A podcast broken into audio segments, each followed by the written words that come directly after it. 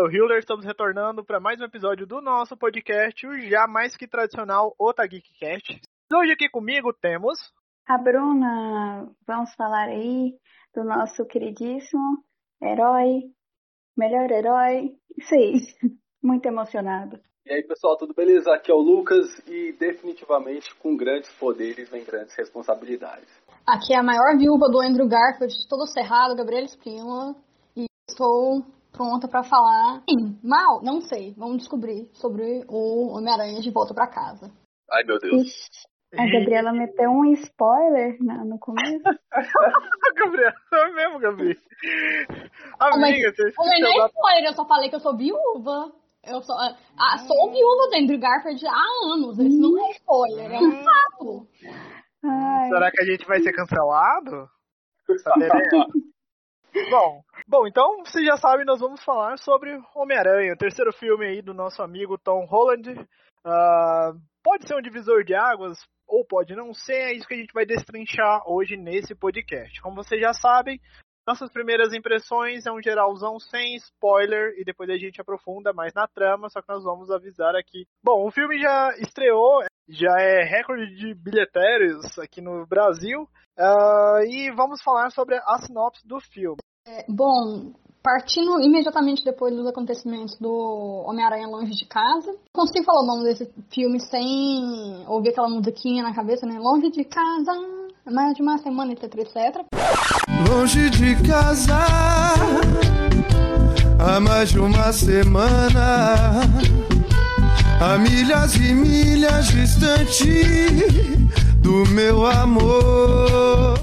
É, logo depois dos acontecimentos desse filme, Jake Gyllenhaal morre, conta a identidade do Homem-Aranha para todos, né, solta na internet, e o Peter Parker tem que lidar com as consequências dessa situação. Não existe mais divisão entre Peter Parker e Homem-Aranha, e isso começa a afetar a vida das pessoas com quem ele se importa. Ned, a MJ, a Tia May e todos ao redor dele. Então, ele acha uma boa ideia ir atrás do Doutor Estranho, pedir pra ele fazer um feitiço pra reverter a situação, fazer com que todos esqueçam a identidade do Homem-Aranha. E ele começa a pensar, hum, será mesmo que isso é, que isso é preciso? Hum, hum, hum, atrapalha o feitiço. Isso causa uma ruptura do tempo e espaço e faz com que vilões, outros Homem-Aranha, tenham na dimensão dele. Afinal de contas, o feitiço bagunçou tudo. Então ele tem que resolver esse BO e conseguir lidar com essa situação. O máximo que dá pra falar sem dar spoiler, e assim eu acho que foi muito, né? Sim, mas lembrando, gente, que tudo isso que nós comentamos até agora, exceto o fato da Gabriela falar que ela é a maior fã do, ah, do Andrew Garfield, tem nos trailers e tem no material de divulgação. Alguns momentos depois. Bom, nós acabamos de receber mais um membro para comentar aqui é, esse podcast do Homem-Aranha, que é o Matheus. Vou deixar ele se apresentar aí para vocês. Oi, gente, eu sou o Matheus Caçadante, também sou colunista no Tag Estou muito feliz de estar participando aqui. Gente, O Matheus, para quem não sabe, é quem faz a maioria dos artigos do Homem-Aranha lá no site do Otageek. Então acessem lá otageek.com.br e dê uma conferida no material dele. É, aproveitando, Matheus, que você já entrou de supetão no podcast, já dê as suas primeiras impressões, mas assim, sem spoilers, do que você achou desse filme do Homem-Aranha. É, sem spoilers, tá? Eu gostei bastante porque eu estava bem decepcionado com os filmes do Tom Holland e ver o quanto ele amadureceu nesse filme e o que fizeram com o personagem me deixou muito feliz. Então, pra mim foi até agora o melhor filme dele e foi a primeira vez que eu vi o Homem-Aranha como um o Tom Holland como um Homem-Aranha Peter Parker decente. Então, me deixou muito feliz. Assim, eu pego muito das palavras, eu pego muito das palavras do Matheus.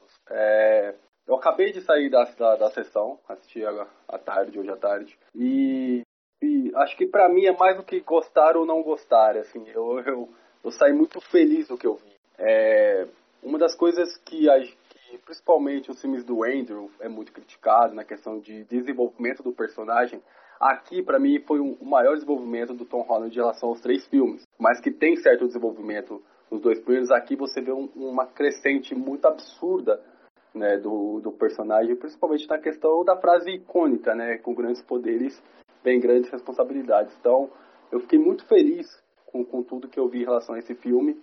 Tem muito, né, easter egg e tudo mais, que a gente vai apro- aprofundar no decorrer do podcast, mas para mim é felicidade com o que eu vi, na volta do cinema também. com, com Marvel Studios e tudo mais. Então, é felicidade que rodeia a minha pessoa hoje em relação a esse filme. eu tenho uma opinião quase igual, eu também, assim. Era, eu, eu não, assim, antes desse filme, eu não gostava muito do Homem-Aranha do Tom Holland. Assim, me frustrava, porque eu cresci assistindo os filmes do Tobey Maguire, então uh, me frustrava muito os filmes do Tom Holland, que se, que, porque ele se colocava muito atrás de outros heróis, assim. Eu falava, cara, você é o Homem-Aranha, você é o herói mais popular. Então, tipo assim, eu, eu ele não mostrava, ele não, ele ficava muito atrás dos outros heróis, principalmente do, do Tony Stark. Então, para mim, esse filme foi como se fosse um primeiro introduzindo o Tom Holland como Homem-Aranha, assim. Primeira vez que eu vejo a maturidade, eu vejo um crescimento do personagem, porque os dois anteriores é a mesma coisa. Então, eu fiquei bastante feliz com o filme. Eu assino embaixo. Eu acho que o Tom Holland, como Homem-Aranha, o, Homem-Aranha Tom Holland, é extremamente mal desenvolvido, né? ele fica completamente. Nos filmes dele, ele fica na sombra de outros personagens. E eu tinha medo de que isso fosse acontecer nesse, nesse filme aqui, pela quantidade imensa de coisas que eles estavam trazendo, de personagens que eles estavam trazendo. E, assim, parecia uma receita pro desastre, né? O Homem-Aranha 3, o Tobey Maguire, tem esse problema, é muito personagem, muito vilão, muita coisa pra desenvolver em pouco tempo. O Espetacular Homem-Aranha 2 tem esse problema também, é três vilões, fica tudo meio jogado, meio mal desenvolvido. E para mim parece, esse filme parece uma bomba relógio antes de assistir. E eu fico feliz que eles conseguiram reverter todos os erros dos últimos dois filmes. E é como se fosse começar do zero agora, graças a Deus. Sabe, esse problema, essa questão do personagem sempre ficar na sombra dos outros, para mim é um problema muito grande, porque o Homem-Aranha ele é o herói do povo, sabe? Ele é um, um herói que desde a sua criação, desde o surgimento, ele é completamente. É, ele é feito para os jovens se identificarem. Ele é um, um herói que representa o povo, o, o, o, jovem comum. Ele não tem grana, ele passa perrengue tendo que se dividir entre mil e uma coisas. Ele tem que equilibrar a, a vida acadêmica, a, a, a, vida profissional, como fotógrafo, o, as obrigações como Homem-Aranha, e sempre ter uma, uma, moral muito bem definida, um, uma visão de mundo muito bem definida. E mesmo em outras leituras do Homem-Aranha, mesmo em outros Homens-Aranhas, como por exemplo a Spider-Gwen ou o Miles Morales, é sempre bem essa, esse herói do povo. E você tem um personagem que é tão icônico, tão sólido, é completamente dependente do Homem de Ferro para tudo. É, assim, deprimente, na minha opinião, sabe? A sensação dos últimos dois filmes é de que diluíram tanto o Homem-Aranha pra deixar o personagem dependente ali do MCU, porque ele não é propriedade da Marvel, ele é propriedade da Sony, que ele tava irreconhecível, ficava sem ter esse fator de identificação. Então, esse filme ele fez um, um, um, foi muito brilhante em equalizar isso e começar, faz, deixar o Homem-Aranha poder começar do zero. Bom, para não soar repetitivo, eu concordo com tudo que vocês falaram. É, eu só vou levar pelo ponto da questão assim uh, do filme ser um grande filme evento depois de Vingadores Ultimato. Então, Vingadores Ultimato é, ele, ele é, se a consolidação daquilo começou com Vingadores, né? Ali, primeiro Vingadores, só que esse Homem-Aranha, o Kevin Feige, foi muito astuto em não desconsiderar toda a mitologia construída em mais de 20 anos de filme. É, aproveitar muito bem essa questão de que tem tantos Homem-Aranhas, que o negócio tá tão saturado, que aceita, aceita logo, só que prende as pontas soltas.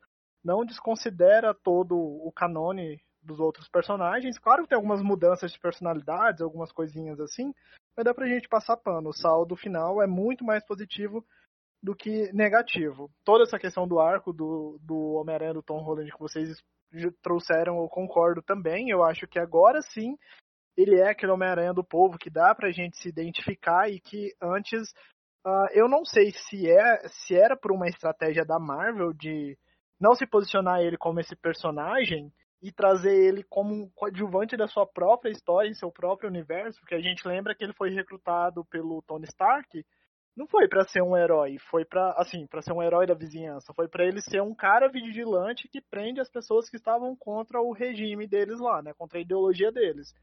Então ele foi contratado como se fosse um militante, por assim dizer, dos serviços do Tony Stark. Então é muito distante da figura do que é o Homem-Aranha, né? E esse filme consegue pegar todas as peças que estavam fora do lugar, colocam elas no lugar e abrem portas para novas possibilidades, que é o que a gente pode começar a falar agora, dando um pouco de spoilers. Se essa é a sua primeira vez ouvindo o nosso podcast, seja muito bem-vindo ao Otageekcast. Otageekcast é um podcast de jornalismo cultural produzido pela redação do Otageek. Nosso site é otageek.com.br. Todo dia tem matérias novas aguardando por vocês lá. Gostaria de pedir também para vocês seguirem já o nosso podcast, independente do agregador que esteja nos ouvindo, e para nos avaliar no Spotify, porque agora esse é um sistema de notas onde você dá estrelas para os podcasts. Então nos dê cinco estrelas se curtiu o nosso episódio. Se não curtir, dê ainda, que nos apoia mesmo assim.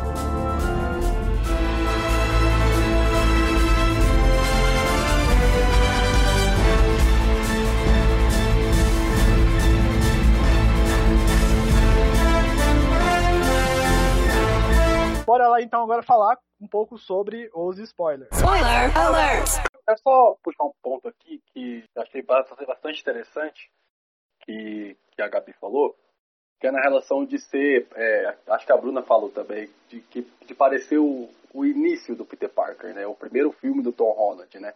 Isso é muito interessante, porque não só, é, claro, que tem a ver com a personalidade que ele desenvolve no filme, mas a relação mais íntima com a tia May dando mais importância a Tia May. Isso que eu achei também muito interessante, né? É, não sei se a gente vai seguir cronologicamente com a, com história do filme, mas assim, trazendo já aqui alguns pontos, que nem o, o fim trágico dela é, é, é muito impactante para o desenvolvimento do personagem. Então achei interessante que é, aí, além do Peter salvar a vizinhança, né? Além do Peter ser apenas o Homem-Aranha, é a relação que ele tem com a tia dele que é muito importante, porque aqui eu lembro que é, que todos falavam né, que o Tony Stark é a, é a presença do tio Ben. E, e, nesse filme ficou claro que não. E o tio Ben é a tia May. Então isso eu achei muito foda, muito foda mesmo. Ah, sim, essa questão do tio Ben é, é, é bem isso, assim, sabe? Porque no primeiro filme, no De Volta para Casa, eles falam, mencionam que o tio Ben morreu, não falam como, fica implícito que, sei lá, foi uma coisa difícil, uma situação difícil de processar pra Tia May, mas ela é completamente, assim, subdesenvolvida nos dois primeiros filmes. Talvez se ela tivesse sido mais bem desenvolvida nos dois primeiros filmes, ele. A morte dela, o desfecho dela aqui, teria tido um impacto muito maior. É, então, sobre o Tio Ben, eu acho que isso. Eu sentia muita falta disso no MCU, porque, querendo ou não, a morte do Tio Ben é o estopim que faz o Peter virar o Homem-Aranha, porque ele percebe que ele precisa ajudar as pessoas. E não, não ter o impacto do tio Ben na vida do Peter durante todo o MCU hum, era muito ruim. Porque eu nunca vi o Tony Stark como uma como o tio Ben dele. Era mais um mentor que ele se espelhava. Primeiro foi ele, depois o Mistério. E aí eu fiquei com muito medo disso acontecer nesse filme com o Doutor Estranho. Porque fizeram ele meio que ser manipulado por duas pessoas nos outros dois filmes. E aqui ele ia ser de novo pelo Doutor Estranho, porque ele vai ser ingênuo e o Doutor Estranho vai ensinar tudo para ele de novo. Só que não é isso que acontece. E isso me deixa muito feliz porque a gente vê realmente o amadurecimento dele. Só que é, uma coisa que me pegou muito foi a morte da Tia May. Porque, querendo ou não, sempre que o Peter estava sozinho no mundo, sem MJ, sem ninguém, ele ainda tinha a tia May para se apoiar. E agora, depois do final do filme, quando a gente percebe que ele está completamente sozinho, ele não tem nem a tia May. E isso também não é muito legal. Só que mesmo assim foi bom para o amadurecimento dele. Então é meio que um paralelo. Um paradoxo, na verdade. Que eles souberam ligar muito bem, né? Já que não tem o tio Ben nesse universo, e eles, já que eles abraçaram o conceito de multiverso, tá tudo bem a Tia May fazer esse papel. É até bom que eles também justificam muito aquela coisa da, da Zendaya, né, ser a Mary Jane. Dois filmes falando MJ, MJ, MJ, ah, é Mary Jane, não é Mary Jane. Pronto, não é a Mary Jane, é uma outra personagem. É Michelle Jones? Eu esqueci o nome dela.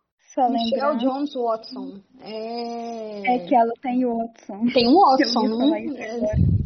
E ainda tem um Watson ainda pra ficar, né? Mas enfim, não vamos, eu não vou entrar por menores agora, mas eu queria que a gente falasse um pouco sobre os vilões, sobre os retornos, né? Nós temos aí é, retorno de inúmeros personagens.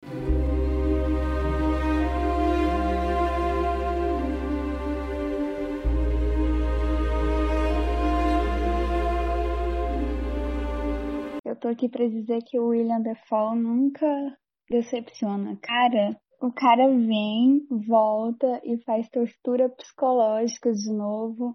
Pra mim, esse cara é sensacional. E eu, é... assim, teve alguns lances assim que eu achei meio, meio vazios. Eu gostei bastante do, do Duende e do Dr. Octopus.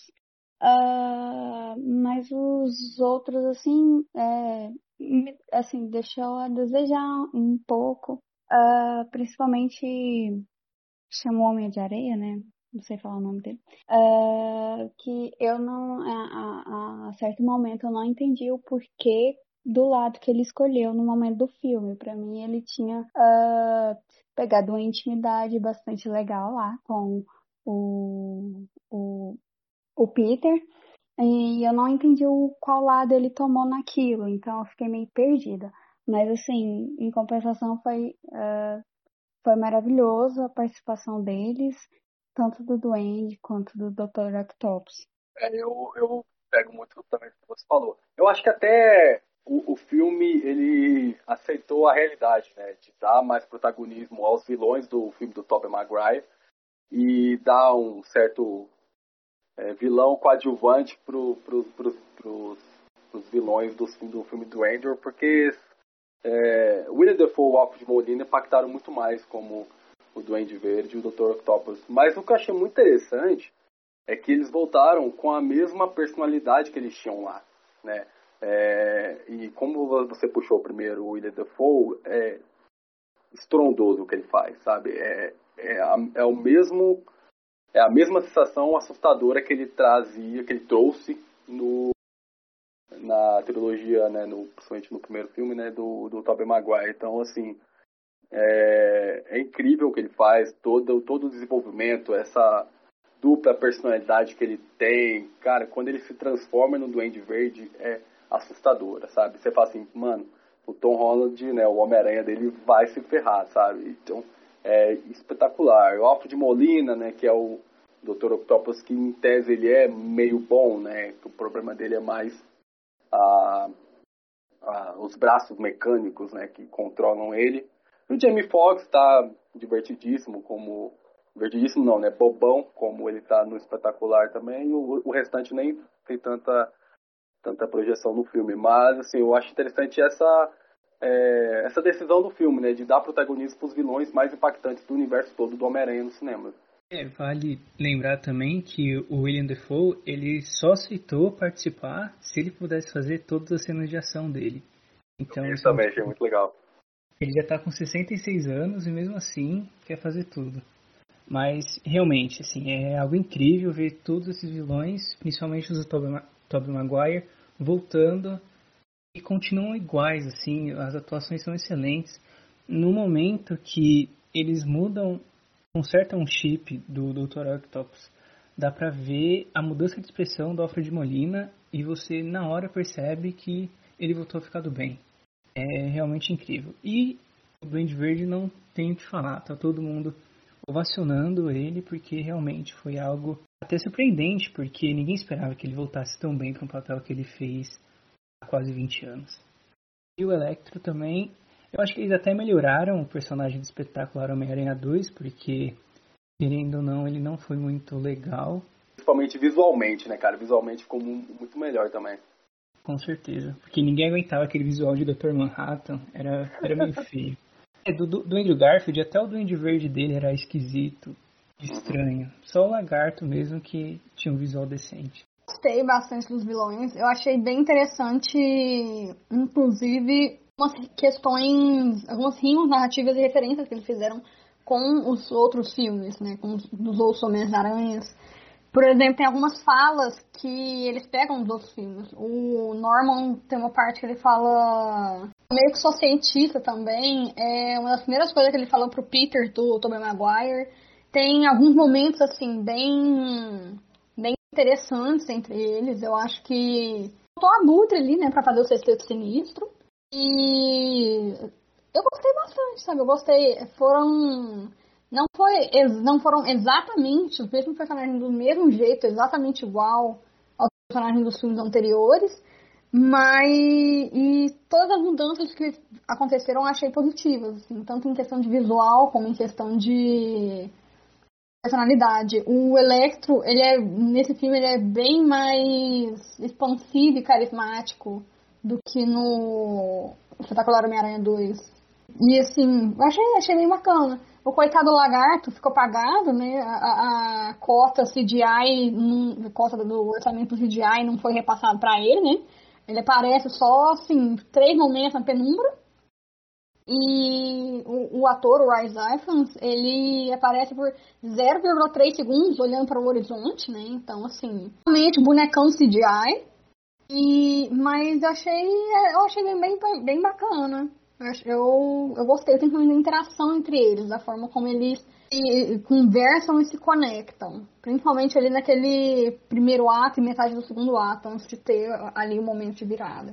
Bom, como eu havia comentado anteriormente, assim, eu gostei muito, não só de terem trazido eles pela nostalgia, né, que é o que vende, mas por eles não terem desconsiderado, né, a metodologia, a, a mitologia dos personagens, os, os acontecimentos que rolaram.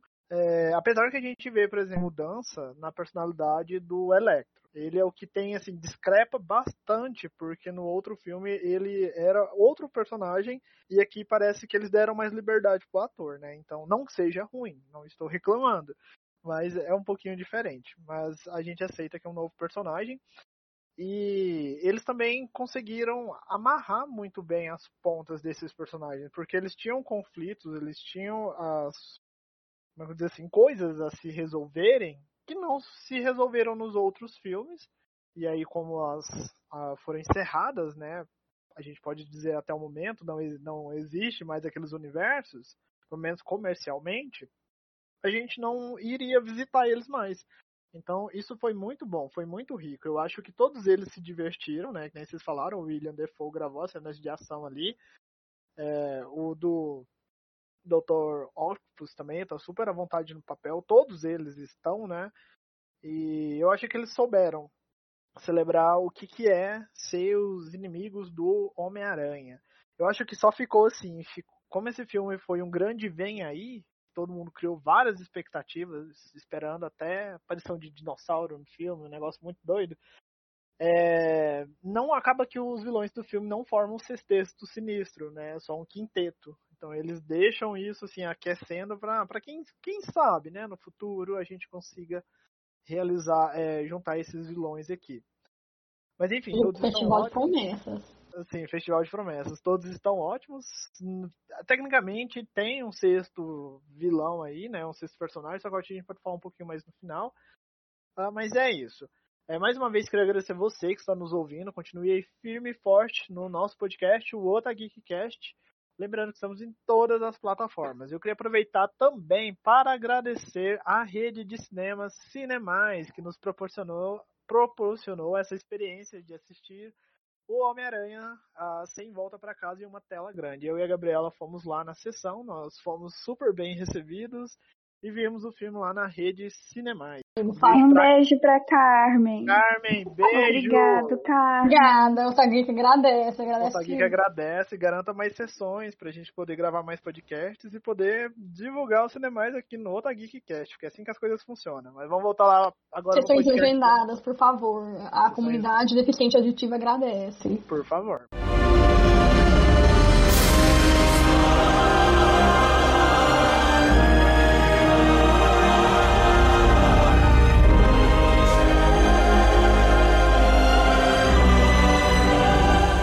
Vamos voltar então agora para o Homem-Aranha. Bom, nós já falamos aqui nossas primeiras impressões, já falamos sobre os vilões. Vamos falar então agora dos personagens no geral. Lembrando que spoiler tá liberado. Spoiler alert! Se você não assistiu o filme, pare esse podcast, vai lá assistir e depois volta aqui para continuar conosco. Cara, é Charlie Cox. Então, definitivamente, a Marvel aí incluiu a Netflix, né, Marvel Netflix aí no, no seu universo agora na Disney. É, a gente pode até falar, né, que também o, o Rei do Crime, né, apareceu, o mesmo ator que fez também lá no Demolidor, apareceu na série do Gavião Arqueiro e agora temos o Demolidor da Netflix também presente no MCU. Cara, eu pulei da cadeira. Eu, eu, eu acho que assim, não foi a parte que eu mais gritei, mas assim, eu fiquei muito empolgado quando eu vi ele, cara. Eu adoro o Charlie Cox e eu fiquei muito feliz dele estar de volta como Demolidor. Tenho meus minhas preocupações de como ele vai ser desenvolvido agora, né? Por, por várias questões, né? A, a violência que a Netflix apostava nas suas séries, que agora na Disney não tem. Né? Então tudo isso aí pode mudar um pouco o personagem, mas de primeira mão eu, eu fiquei muito empolgado com a volta dele. É, foi assim, algo sensacional ver ele na tela, porque apesar de todos os rumores, eu não estava esperando ele agora.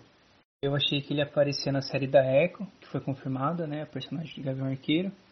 E até agora eu não sei o que acontece, o diálogo deles naquela cena, porque eu não consegui ouvir no cinema. Mas eu também estou preocupado com o que eles vão fazer com o Demolidor, porque a série da Netflix, as cenas de ação dela são muito superiores ao que está acontecendo no, na série do Disney Plus agora. Então eu tô com um pouco de medo, mas ao mesmo tempo ansioso, porque ele com certeza agora deve aparecer na série da Echo e na da Mulher Hulk, porque ele é um advogado também, né? Então fiquei muito feliz. Bem, fiquei, mas eu já esperava. Porque é engraçado que o Homem-Aranha vazou algumas coisas e eles deram na telha de falar, ah, é deepfake, é montagem, não tem, tem, mas muitas das coisas vazaram eram verdadeiras. Inclusive uma era a aparição dele, né? Que o pessoal já via, e aí falou, não, não é. E veio aí. Foi um grande fanservice, né? A aparição dele. Só para falar que realmente, ó, cara, eles estão aqui, a gente vai usar. E Kevin foi muito astuto, porque o episódio. Gente, eu vou dar spoiler de Gavião Arqueiro pra quem não, quem não acompanha. O Lucas já citou aí, né? Mas eu vou entrar mais em detalhe. Na, num dia, eu acho que foi no mesmo dia, na quarta-feira de manhã, apareceu o Rei do Crime na série do Gavião Arqueiro, e aí de tarde, de noite, assim, já era pré-estreia do Homem-Aranha e a gente já, já via o Demolidor. Então foi um foi uma confirmação dupla um retorno duplo a esse universo aí Marvel Netflix. Mas vamos ver o que vai rolar no futuro. Sobre o diálogo, Matheus, não é nada assim tão irrelevante, ele só tá falando ali que ele é, explicando para eles como o Peter poderia se defender das, das, acusações, mas acaba que esse plot nem é levado para frente, né? A gente o, acontece tantas coisas mais abre aspas importantes no filme que a gente nem volta um pouco nisso. Inclusive, se a gente parar para olhar assim sem tanta emoção, a gente vê que o filme jogou isso lá e deixou por si. E não nem volta nisso depois, né? A gente nem tudo bem que tem uma solução, mas enfim, só foi jogado ali. É só pro Peter não ser preso, né? Vamos dizer assim. É, exato. Só, só um ponto aí que eu quero falar rapidinho, que eu achei muito interessante que você falou, né, que das imagens que saíram e tudo mais. Mas eu acho que interessante é que, acho que nós fãs, eu falo pelo menos de mim, é, eu vi as imagens quando saiu e tudo mais, mas eu acho que tinha um pouquinho da gente, tipo assim, ah, é fake, pra quando acontecer, no, nos pegar de surpresa. Não, não sei, porque é claro que não foi revelado nada oficialmente que todos os personagens que foram divulgados, né, é, antes iriam estar no filme. Mas achei interessante essa. Uh, como eu me, me levei a assistir esse filme, sabe? Que eu, eu, ó, eu vi o filme hoje, né? Hoje é domingo, dia 19, no dia da gravação desse podcast. E eu, eu não tinha pegado nenhum spoiler. Eu consegui, cara, eu até fiquei nas redes sociais, mas eu acho mas por um milagre de Deus aí, do divino, eu não peguei nenhum spoiler do filme. Então achei interessante isso, cara, como nós, né, que amamos esse personagem, estávamos esperando esse filme, e mesmo com muita coisa divulgada, a gente foi no, no nos impressionou assistindo, sabe? Achei interessante isso aí. Não sei se aconteceu com vocês, mas comigo foi essa experiência até assistir o filme. Sim, sim. Eu, inclusive, eu não li críticas, eu não vi nada de material do filme antes. Só vi os trailers, porque eu não queria ter o, querendo ou não, nosso julgamento ele é um pouco influenciado quando a gente vê essas coisas antes. Então, Aham. eu fui bem limpo assim e na hora, igual, deve ser a mesma sensação que você tem. A gente fica muito eufórico e é tudo muito grande. Só que depois de um, dois dias a gente respira e fala assim, hum, é isso tudo mesmo? Não desmerecendo o filme. Claro que o filme é enorme, mas ele não é perfeito, né? Aham. Bom, já que chegou na hora de falar dos defeitos, né? Agora eu volto a falar. É a hora. Até estralar os dedinhos aqui. É, pra mim, uma das coisas que mais me incomodou foi a questão da Tia May. Porque, como falaram aqui, acho que foi o Lucas que falou, é, ela finalmente foi desenvolvida, né, ne- nesse filme, depois de dois filmes, ela sendo, assim, primeira personagem acessória pra conectar com a história do Peter que a gente conhece, né, que é um órfão que foi criado pela tia May, pelo tio Ben, tio Ben morreu, coisa e tal. A gente não sabe como o tio Ben morreu, não sabe o que aconteceu, não sabe como aquilo ocorreu, como afetou, como aquilo levou ele a se tornar Homem-Aranha. Primeira cena do Peter Parker que a gente vê é com o Homem de Ferro. E a gente não tem uma tia May muito bem desenvolvida, beleza. O time ele chega a dar mais destaque pra ela, mais espaço pra ela e, e desenvolver ela bem de certa forma, mas aí ela morre e é aquela típica, clássica é, é, coisa, recurso narrativo de você matar uma personagem feminina, desenvolver um pouquinho uma personagem feminina pra depois você matar ela ou tirá-la de cena, de forma a desenvolver o personagem masculino, né, que é o protagonista.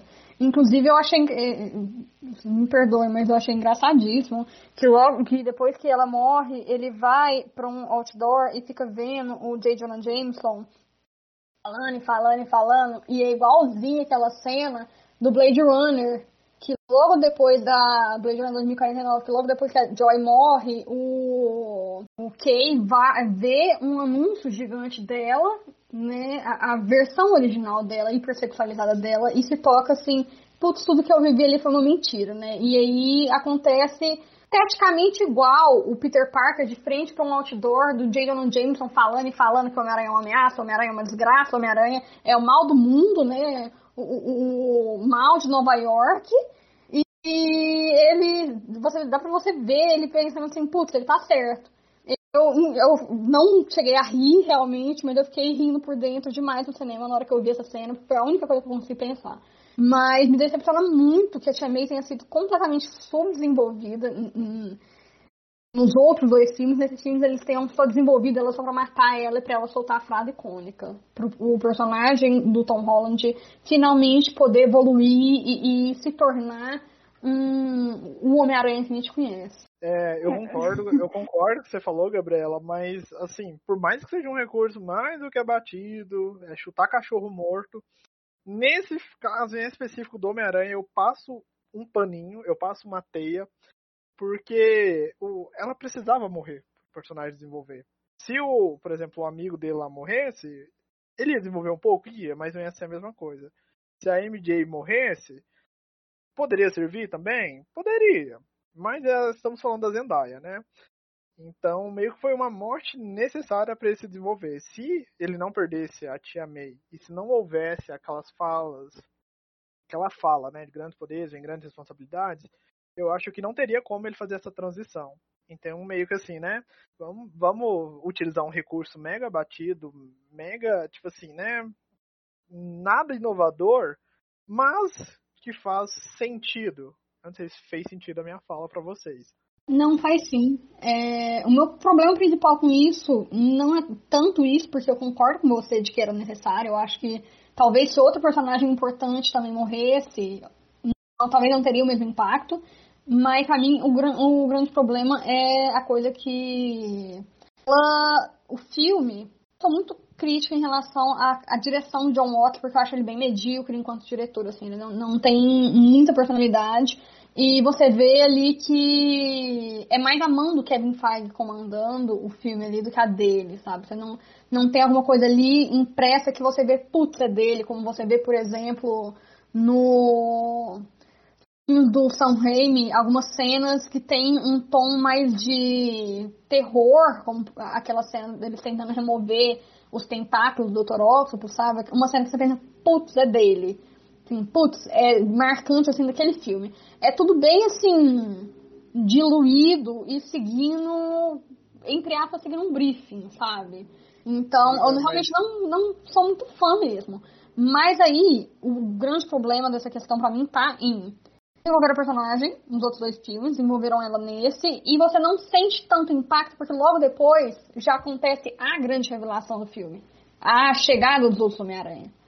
Você não, tem tempo pra você respirar e realmente sentir aquele impacto ali, porque logo depois já muda o tom e já parte para um tom muito mais dinâmico, muito mais cômico, e aquele impacto ali ele a gente não sente ele realmente de verdade em, em, vários momentos do filme. O filme ele não deixa você respirar para sentir aquele impacto daquele momento dramático e tem vários momentos dramáticos, porque logo depois tem que ter uma, uma piadinha, tem que ter uma coisa dinâmica para manter aquele tom Marvel, aquele humor Marvel. Então eu fico hum, kkk beijos em algum, algumas situações, sabe? Concordo plenamente com você que se outra pessoa tivesse morrido não tinha feito efeito nenhum. Em relação é, ao desenvolvimento dela para a ocorrência da morte, eu até é, de acordo com vocês é, em relação a isso, por mais que eu goste, né, mas, mas, eu entendo este outro lado. Porém, eu, eu, discordo na questão do impacto da morte dela, porque, cara, é, eu consigo ver até o último ato do filme, o último ato, não lembro necessariamente se é o último ato, mas a cena que o, que o Peter do Tom do, do, Tom Holland está prestes a matar o, o Duende Verde. Então, para mim, ele, ele carregou, desde a morte dela até esse ato final do filme, o, praticamente esse último ato inteiro. Então, eu, eu discordo nessa parte da, da, morte dela não ser impactante no decorrer do, do filme. Para mim, ela foi. É, eu, as piadinhas é, incomodam, é claro, eu sei disso. É, eu já, vários podcasts, seja de séries ou filmes da Marvel, eu sempre trago isso como até o último ato de, desses todos esses filmes viram Marvel em si, né? O próprio Eternos, que a gente acabou não gravando o podcast, foi um dos meus problemas em relação ao seu final. Mas voltando pro Homem-Aranha, eu até consigo ver esse peso da morte da, da, da, da tia May nos ombros do Peter a, até o final. Porque, é, cara, ele estava prestes de matar o Duende. Então eu consegui ver isso muito bem. Então nessa parte eu discordo, mas no outro contexto eu entendo muito bem, Gabi, do que você está falando. É, já que a gente. Não, Matheus e Bruno, vocês estão caladinhos? Vocês querem falar alguma coisa? Eu queria trazer outro ponto também, que eu fico um pouco perdida. Porque uh, falam de um universo compartilhado perfeitamente, porém eu não acho. Igual no. Assim, corrija se eu estiver errado, porque no final do segundo filme é, fica claro e evidente que o, que o Peter ele é um, quase que um herdeiro do Tony Stark, ele quase pega o manto, assim, não pegar o manto, assim, ele pega a, a questão da importância, a questão que ele administrará aquilo. Aí já no terceiro filme, Tipo assim, é, já começa, né, com a declaração, mas parece que ele, a, após aquele evento, ele não tem muita ligação mais com, com o Tony Stark, assim, sem ser o rap. Igual ele fala assim, agora eu sou o cara mais famoso do mundo, porém pobre. Eu não entendi muito bem a relação entre os dois filmes, assim, por que, que ele tá pobre ah, aí eu fico um pouco perdida nessa, nessa situação, assim. Aí eu acho que foi a extrema necessidade de dar um descarte naquele final do filme para trazer um Peter que ele é mais dependente da tia e assim traçar um, um, um relacionamento entre os dois, porque vai, vai, necessitar, vai necessitar da morte dela e da carga emocional. Aí eu fico um, um tanto perdida, assim, nessa, nessa ligação. Realmente faz sentido mesmo. Assim, é, o filme acontecer não poderia ter, porque esse filme é um total descarte daquela figura que gerou um hate no Homem-Aranha, né? Do Homem-Aranha estar à sombra do Tony Stark. Isso só reflete Fãs, de, fãs do Homem de Ferro, se tiverem problema com isso, manda DM lá no Tagui que a gente debate depois. Mas eu tô pronto pro cancelamento. O Homem de Ferro, gente, é um escroto no MCU que não pagava os Vingadores direito, não deixou um seguro lá pro Falcão, coitado dele, teve que vender o barco, fala querendo vender o barco da família. Enfim, negócio muito desbalanceado, não tem direitos trabalhistas lá, então negócio meio errado. E é muito escroto, e a, a mulher dele deve estar no Caribe, né? Não existe mais Vingadores, tchau, beijos, minha fortuna, meu dinheiro. É isso, Bruna, a resposta. Não, então, mas tipo assim, tipo assim, no segundo filme eles deram total suporte a ele, aí no terceiro, foda-se. Então. É roteiro, né? Roteiro. Não, é, foi. Gwyneth Paltrow entrou na justiça pra cancelar a pensão do Peter Parker, né? Certeza. Gente, é porque assim, esses filmes da Marvel a gente não pode questionar muito. Porque se a gente for parar e procurar assim, olha, onde que tem um erro aqui? A gente vai encontrar muitos. Então, meio que o pessoal fala, ah, é uma experiência que você tem que desconsiderar um pouco. E já que a gente está nesse ponto aqui dos pontos negativos, várias pessoas eu vi na internet tentando justificar, tentando trazer alguma resposta, mas eu vi o filme a versão legendada. Talvez dublado eles falem outra coisa. Mas, por exemplo, o feitiço lá, ele traz para o universo 616 a todas as pessoas que sabem que o Homem-Aranha é o Peter Parker. Não, tipo assim, independente de qual Peter Parker que seja, mas querendo ou não, chega visitas que não sabem quem é o Peter Parker. Tanto que o Peter Parker do Andrew Garfield conhece o Electro, o Electro lá no terceiro ato e fala, ah, esse é o seu rosto, pensei que você poderia ser negro. Então, tem algumas coisas, algumas incongruências de roteiro que o próprio filme se perde, que eu não ficaria surpreso se essa semana mesmo começar a sair nota dos roteiristas aí pela internet, respondendo esses próprios furos deles. Uh, mas enfim, eu, não que isso tenha me incomodado tanto, mas chamou atenção. Na hora que eu vi isso no filme, eu falei assim, opa, mas, por exemplo, quem já viu o filme já sabe. Gente, o Venom não era pra estar tá ali. Aí o pessoal fala, ah, o Venom é um simbionte que tem uma mente coletiva com milhares de anos de conhecimento, ele poderia conhecer os outros. Não, gente, não tem. Ele não sabe quem é Peter Parker, não tem justificativa. A não ser que eles tentem responder isso no futuro, mas até o momento não tem justificativa. Mas é uma coisa que você tem que até tem, mas é furada, né? Na verdade. Aí, até. Não, é o, é o, que eu falei. Tem até tem, mas é totalmente furada. Não, é, não chega nem a ser uma peneira. É um funil, né? É um buracão, assim. Não é vários furos, é um, um, um buracão. Porque assim, se você for buscar soluções, você acha. Você pode falar assim, não, o feitiço deu errado, mas ele traz vilões do Homem-Aranha, independente se sabe quem é ou não. Mas na partir do ponto que o filme falou que essa é a condição, a gente fica assim meio perdido, porque o filme se contradiz. Mas enfim, a gente ignora e viaja nessa grande montanha russa de emoções que é o Homem-Aranha.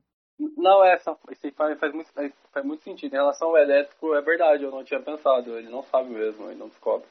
É, até eu só, eu, em relação a, a, essa narrativa, eu só tinha me questionado em relação ao Venom. Porque até então, a, até então que a gente sabe, o que a gente já viu nos cinemas, o Venom não tem nenhuma ligação. Não vou falar nem o, o Ed, né? O próprio Venom, ele não tem nenhuma ligação com, com o Peter, com qualquer que seja o Peter. Então é verdade, eu, eu, tinha pegado como furo só isso, mas tem a questão do Jamie Foxx, é verdade mesmo, cara. Que triste, mas é verdade. Porque, assim, né, a gente não pode questionar. Vai lá, Matheus. Não, aqui sobre o Venom, eu nem, nem acho tão ruim, porque eles conseguiram dar uma desculpa pro simbionte estar no universo do MCU e ao mesmo tempo descartar o Venom do Tom Hardy, porque verdade. eu acho péssimo, os filmes são horríveis. Eu fiquei até feliz dele ter ido embora e só ter deixado o simbionte. Então nem acho tão ruim assim. Tipo, o filme é tão bom que esses, errinhos, esses erros especificamente você releva, porque Exato. Perto do que o filme foi, ele não precisa ficar questionando tanto. O saldo final, assim, pra quem tá ouvindo esse podcast, os fãs emocionados do Homem-Aranha, segurem a, a, máscara aí, que a gente amou o filme, tá? É porque a gente tem que expor também, pra não ficar só uma passação de pano. E também gostaria de falar que a Sony não nos chamou para a cabine de imprensa de Homem-Aranha. E dona Sony, como é que você tá, hein, sumida?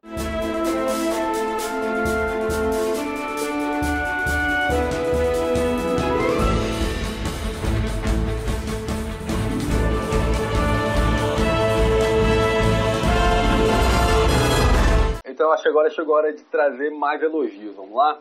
Bom, Oi? eu Professora, quero falar que no cinema eu fui sozinha, né? Aí, né, eu cresci assistindo os filmes do Tobey Maguire. Quando ele apareceu, eu acho que ativou um gatilho na minha cabeça de um gatilho afetivo que eu comecei a chorar compulsivamente, soluçando, e eu não consegui parar, assim. Então, é isso. E eu tava passando vergonha. Só isso mesmo. Ah, eu não acho que tava passando vergonha, não. Acho que muita gente junto de você tava também, porque, cara, como, como o Toby voltou bem, né? É, eu fiquei um pouco, assim, preocupado até porque, cara, o último dele foi 2006. Eu não lembro se foi 2006, 2008, mas foi um pouco antes disso. 2007. Então, foi 2007. Cara, é muito tempo. Cara, eu, assim, eu não consegui ver nada mexido no rosto dele, como foi feito com o William Defoe e com o Alfred Molina. Mas, cara, ele voltou muito carismático, sabe? Com, a, com o mesmo carisma incrível que ele tinha nos primeiros filmes. É, assim, foi. Assim, até vamos, abrir aqui então a volta dos dois Homem-Aranha. Acho interessante falar sobre isso. Que para mim foi interessante a forma que eles voltaram. Porque eu esperava que fosse num momento mais cartástico, sabe? Tipo, como se fosse na morte da tia May. Eu achei que poderia voltar ali para ela não, não morrer, ou algum momento que o, que o Peter do Tom Holland estava passando por um momento estava de quase morte ou de, de alguém quase morrer e eles chegarem ali. E não, cara, foi o Ned abrindo um portal e trazendo os caras de volta. Isso eu achei muito legal, porque no momento que eu particularmente, cara, não esperava. Então, o próprio Tom e o próprio Tobey Maguire e o Andrew Garfield foi muito interessante a forma que eles voltaram, né, do filme parado, sabe, para você entender mesmo a volta desses personagens, conhecer quem eles são né? Tipo, e se deliciar, mano, com as brincadeiras que, que veio com a volta dos dois. E, e como a Bruna falou do Toby, eu tenho uma paixãozinha pelo Andrew Garfield. Eu, cara, eu adoro o Homem-Aranha dele. O Homem-Aranha, eu acho assim. Eu acho até o melhor Homem-Aranha, sabe? Vestido com a roupa em ação. Cara, tudo em relação ao filme dele, a questão da ação do Homem-Aranha, eu sou apaixonado pelo Andrew Garfield. Então, assim, foi dois momentos incríveis, assim, no, de assistir no cinema. E o cinema foi a loucura quando estava assistindo, viu? Não, exatamente, porque esse filme finalmente trouxe justiça para Andrew Garfield, porque agora só escuta a internet pedindo um espetacular Homem-Aranha 3, porque ele merece e ele precisa disso. Mas realmente, o, o jeito que a forma, a forma que eles voltaram foi diferente do que eu esperava, porque quando a gente vê no trailer o Doutor Estranho falando lá na Estátua da Liberdade, não estou conseguindo contê-los, eles estão vindo. Eu achei que essa hora que os Homens-Aranha iam voltar.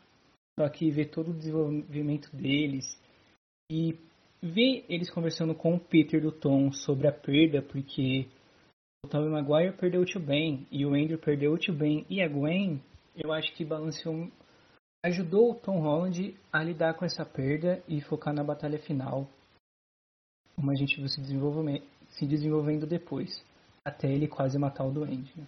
Sim, eu sou suspeito falar que eu sou. Eu gosto, eu gosto, eu também cresci, gente, vendo os filmes do Tobey. Eu tenho uma memória afetiva muito forte, assim. Eu assisti inúmeras vezes. Mas o do Andrew Garfield, né, uma mistura de, de assim, né? É, como é que fala? Que cara que cara gostoso, Maneiro. que cara legal. Não, gostoso mesmo. É grande gostoso mesmo. Então, então, mistura um pouco dos dois mas eu gosto muito. Ele é um ótimo Homem-Aranha e um, em péssimos roteiros. Tipo assim, se ele tivesse um filme bom para ele, seria sucesso. Mas o problema dele, então, não, não é o não é o Andrew, não é o ator, não é o Homem-Aranha, não são os personagens, é, os atores, é roteiro, questão de roteiro, dos dois filmes, assim. Entanto que na internet tá tendo muito assim, já começaram a soltar os rumores de que ele vai voltar e o pessoal tá forçando aquela coisa de trazer a Gwen de volta, porque, querendo ou não, a, a Gwen do filme dele foi ótima e daria uma excelente Spider-Gwen no MCU em live action. Nossa. Acho que é ambição demais isso aí, mas tudo bem. Eu também. Eu não posso falar nada. Eh, por, é eu sou muito viúva do Andrew Garfield. Eu sou muito viúva do Andrew Garfield. Eu abri o podcast falando eu sou viúva do Andrew Garfield. Eu, por mim, fundaria o fã-clube Viúva do Andrew Garfield do Cerrado. Então, assim, é, eu não posso falar nada da Bruna chorando por conta do Tobey Maguire, porque, assim, eu, eu achei fantástica a volta dos dois. Achei, inclusive, muito interessante a forma como os dois voltaram, né? o Andrew Garfield, o, o, Peter Parker dele, o Homem-Aranha dele, ele tá como Homem-Aranha, né? Ele tá vestido de Homem-Aranha, E ele fala em outros momentos que ele começou a ficar vingativo, ele começou a parar de se controlar e que ele não tem mais espaço para coisas de Peter Parker, para ser alguém além do Homem-Aranha. Enquanto isso, o Peter Parker do Tobey Maguire, ele volta vestido, né, normal, assim, igual o outro falou, com roupinha de pastor. Ele aprendeu a equilibrar de forma que ele não deixa mais o Homem-Aranha passar a vida pessoal dele. E eu achei muito interessante como isso foi transmitido pelo visual. O Homem-Aranha do Andrew Garfield, ele tá com um uniforme e um jaleco por cima. E o Homem-Aranha do Tobey Maguire tá com o, a roupa social e o uniforme por baixo. Isso, eu acho que eles conseguiram passar muito em uma coisa assim tão simples, sabe? Eu achei bem, bem bacana. Mas só para falar rapidinho, é como se fosse três gerações né, diferentes, né? Enquanto o Tom, vamos dizer, tá começando, tá aprendendo, o Andrew tá ativo só como Homem-Aranha, e o Tom e o Tobey tá meio que aposentando, né? Aparentemente parece que ele até um pai de família ele é, né? Porque ele fala que ele soube equilibrar ser o Peter Parker e, e ser o, o Homem-Aranha, né? Então parece que ele aparentemente parece que ele tá casado com a Mary Jane, tá tendo uma vida com ela normal, entre aspas, né? Então achei legal mesmo. E tá nisso que a Gabi falou, né? Em relação ao visual dos três. Então é, é muito, muito foda, cara. Muito foda isso. É três gerações diferentes do Homem-Aranha. Pô, é incrível. Caralho. É, exatamente. Tanto que no laboratório tem um diálogo entre o Toby e o Andrew, dele explicando como ele soube lidar com tudo isso. Eu acho que isso pode ter servido de inspiração pro Andrew tomar um rumo melhor na vida dele. E o terceiro filme partir daí, né? Porque vai que acontece. Mas sobre isso também, eu acho que eles trouxeram ele de jeito diferente porque o Andrew deve ter ido muito empolgado e pedido para usar o uniforme do Homem-Aranha a todo momento. E o Toby deve ter chegado e falado: pelo amor de Deus, não me, me deixe usar o uniforme o menos tempo possível. Sim. É que nem o William Defoe. Eu tenho certeza que ele falou assim, gente, eu usei aquela máscara que filme inteiro. Eu quero brilhar, vocês vão ver esse rostinho aqui em tela. Aí é legal, né, cara, que são atores que, go que gostaram do que fez, né? E você pegar até o Andrew, cara, todo, cara, todo o problema que teve em relação ao Homem-Aranha dele, né? que, vamos dizer, geral odiou, né? Geral, entre aspas, assim, mas é o que todo mundo fala, é o pior, é o pior, é o pior. E o cara volta com a mesma, cara, é, felicidade, explosão, sabe, querendo fazer. E o William Defoe é um apaixonado por quadrinhos, né? Então. Queria agradecer você que ouviu o nosso podcast até agora. Continue firme e forte, que estamos indo aí para a reta final do nosso programa. Já se inscreva, independente do agregador, esteja utilizando. No Spotify, dê cinco estrelas para o nosso podcast e recomende para o seu amigo que goste de Homem-Aranha ou que não goste também. E ouça os nossos outros podcasts. Tem uma biblioteca aí enorme com mais de 60 programas aguardando você ouvir enquanto estiver limpando a casa, fazendo comida, passeando com o cachorro, várias situações inusitadas, você pode ouvir o Ota Geekcast. Mas...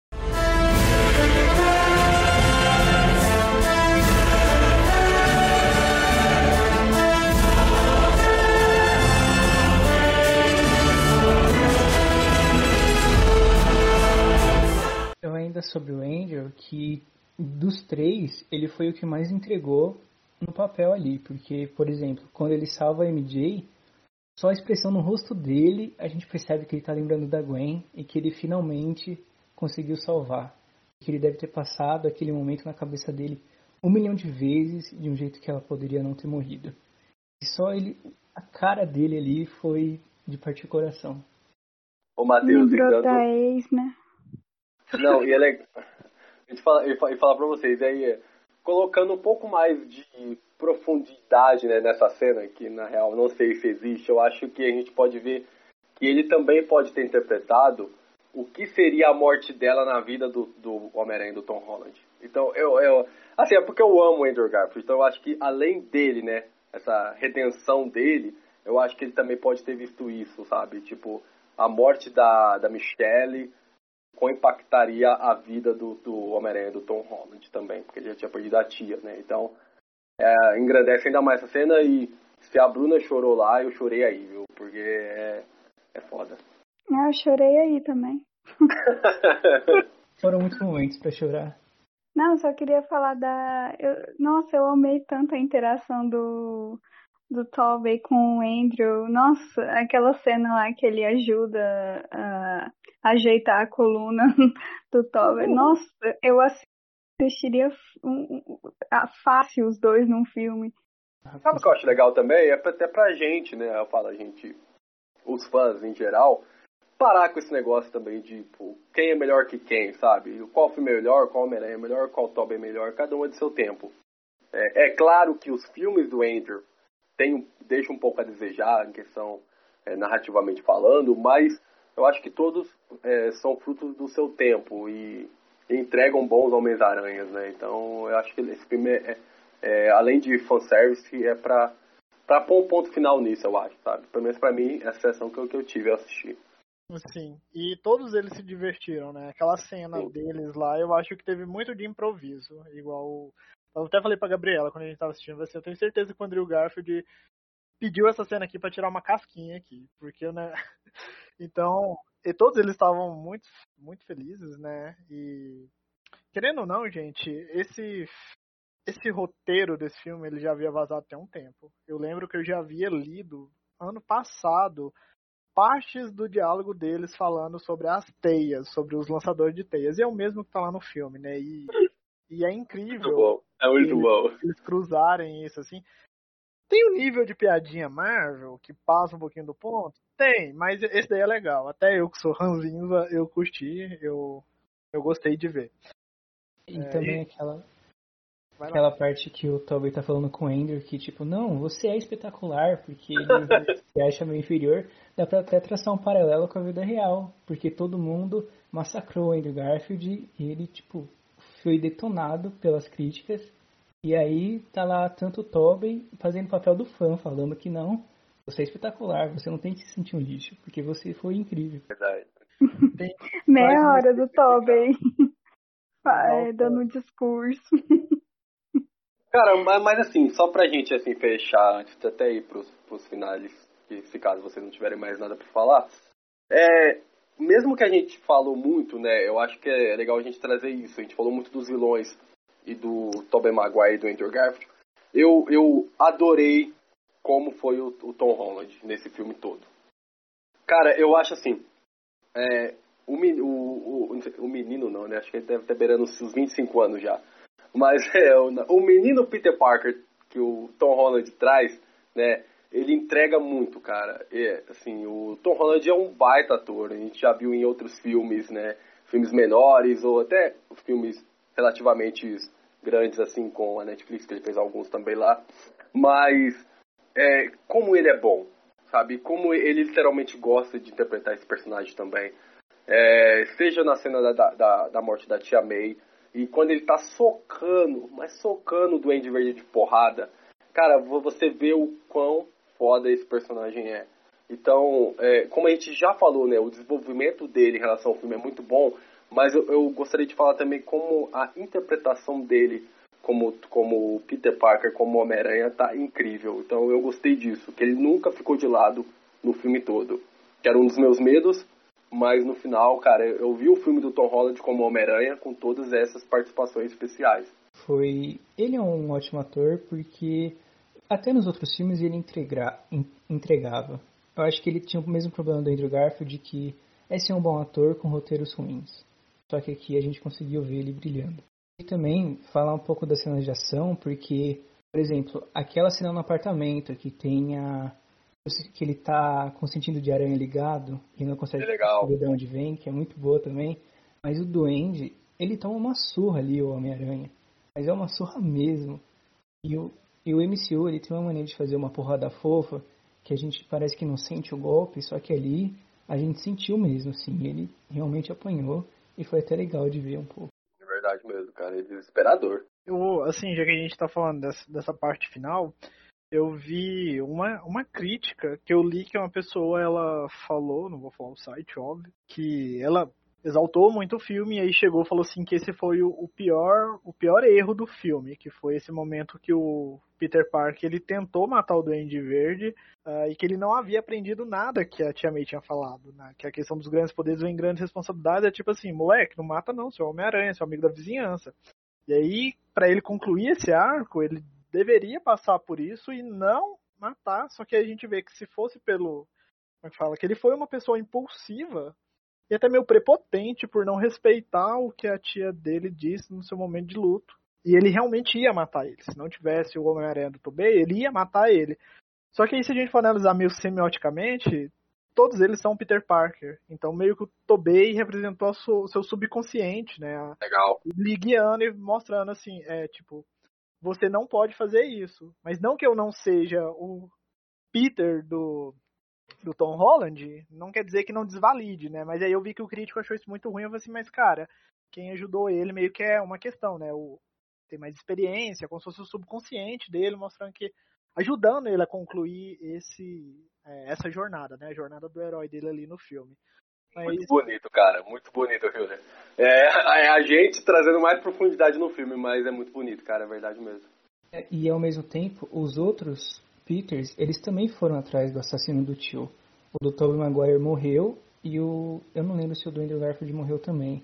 Mas ele saiu desesperado atrás porque queria matar. Então, os três, mesmo depois do com grandes poderes e grandes responsabilidades, os três queriam matar o assassino dos tios. Mas o Tobey ajuda o Peter a entender que esse não é o caminho. Ele já passou por isso, né? Exatamente. É, é muito. E, e, cara, e é legal que até o Hiller trouxe que ele, ali, no calor do momento, né, cara, ele queria vingar a morte da tia. Mas se a gente pegar o final do filme, que eu acho a cena incrível, quando ele vai lá na cafeteria pra falar pra, pra Michelle e pro, e pro, e pro Ned, né, pra tentar fazer com que eles recordem quem ele é é, e ele não faz. Porque ali, para mim, tá, tá inclusa a frase: grandes poderes vêm grandes responsabilidades. Ele vê o caminho que os amigos dele estão seguindo, sabe? Ele, quando, ele, quando levanta o cabelo e tem um machucado, cara, você vê no menino Tom Holland a expressão ali, sabe? Tipo, eu não posso fazer esses dois passarem de novo pelo que eles passaram.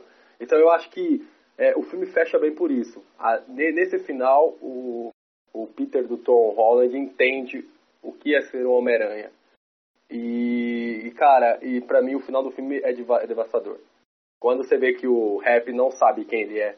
Aí você vê ele fudido depois, né, morando no apartamentinho, que até tem uma nostalgia, porque tem muito a ver com o Peter Parker do Tobey Maguire, né, morando sozinho, não tem dinheiro, aqui ninguém conhece ele literalmente, e ele tem que, né, sobreviver literalmente só dele mesmo. Mas é, é triste quando a gente analisa tudo que ele tinha até onde ele está agora. Mas é interessante para o desenvolvimento do personagem. Então eu consigo ver esse acrescente absurda com o personagem dele entendendo literalmente quem ele é. Aí sim, exatamente. Essa crítica eu entendo o raciocínio, mas exatamente o que o Júlio falou não. Importante naquela cena é também quem impede ele de cometer o assassinato e o fato de que o filme já faz um foreshadowing disso antes. Os outros dois, é, Homem-Aranha, eles discutem isso. O Homem-Aranha do Tobey Maguire, ele inclusive fala: queria o cara que matou meu tio morto. E eu consegui o que eu queria. Assume ali que ele matou o assassino do tio dele. Então, sim, toda essa questão. O filme ele faz ali um, um, um pouco antes um foreshadowing dessa coisa. E o ponto de virada é exatamente esse que o Lucas falou. O ponto de virada é na hora que ele vê os amigos dele e ele entende que a responsabilidade que ele tem que carregar é de ser Homem-Aranha e de ser Homem-Aranha coloca as pessoas em volta dele em risco. Tem esse fardo para carregar, ele tem que aprender a carregar esse fardo sozinho.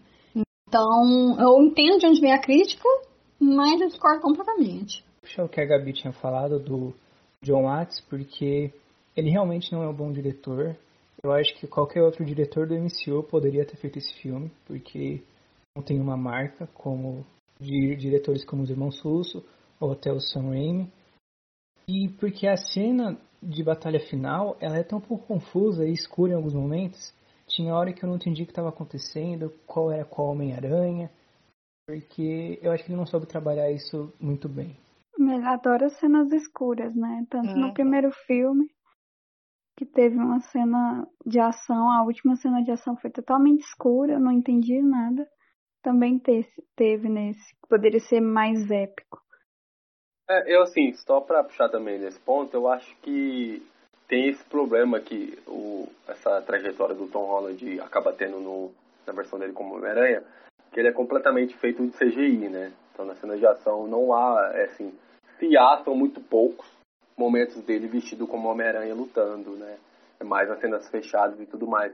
É um dos problemas também, eu também acho, assim, acaba não, eu acabei ficando perdido algumas das cenas finais, não entendendo muito, não entendendo muito bem. E eu não consegui ver cenas impactantes na relação da fotografia, nem algumas cenas pequenas. Eu acho até que o primeiro, o De Volta ao Lar, tem alguns momentos bonitos, assim, em relação à fotografia do filme, mas esse aqui acabou ficando meio genérico nesse ponto mesmo, isso é verdade. A Gabi tocou nesse assunto lá, lá no começo, em relação à direção, e o Matheus trouxe agora e a Bruna também, também tô, tô de acordo nesse quesito. Eu, eu, acho que é muito pela questão da pandemia, então acho que limitou um pouco, porque. Faz sentido. Acho, acho que limitou um pouco a questão da produção. Mas ao mesmo tempo também, o teaser de Doutor Estranho dá uma aula nesse filme, porque a gente vê a marca do Sam Raimi lá, de como ele é bem dirigido. Ao contrário, só com um teaser de segundos, mostra que a direção lá é melhor do que desse filme inteiro. É, ah, lembrei que eu ia falar. A pandemia não impactou muito, não. Antes, antes de entrar nessa parte aí que a gente vai falar das cenas pós-créditos, queria falar dessa questão da direção na Marvel. É, quem já acompanha o podcast do Tagui, há mais tempo, que eu descobri, gente, que nós temos algumas pessoas que ouvem o nosso podcast regularmente. Eu sempre tive essa. Uhul. Será que as pessoas ouvem a gente mesmo? Mas aí saiu aquele negócio, os dados do Spotify. E realmente tem algumas figurinhas aí que a gente não conhece, que não são nossos parentes, que ouvem esse podcast. Queria agradecer, inclusive, essas pessoas aí. Muito obrigado. Nós sabemos que vocês existem. Se quiser, manda um direct lá no nosso Instagram que a gente bate uma ideia, troca uma ideia. Queria falar dessa questão da direção. Eu sou muito cético em relação à direção dos filmes do MCU, porque a gente nunca sabe até onde que eles tiveram liberdade para dirigir e até onde que é a fórmula Marvel. E a gente já tá cansado de falar, ah, filme Marvel tem ação, mas tem que ter os tons de comédia. Mesmo quando não tem, tem algumas interseções que elas são tão diretas que você dá para você ver na sua cabeça o Kevin Feige ou os chefões da Marvel assim, olha, coloca essa cena do essa piada do peido aqui, põe isso aqui aqui ali, isso acaba prejudicando a performance do diretor.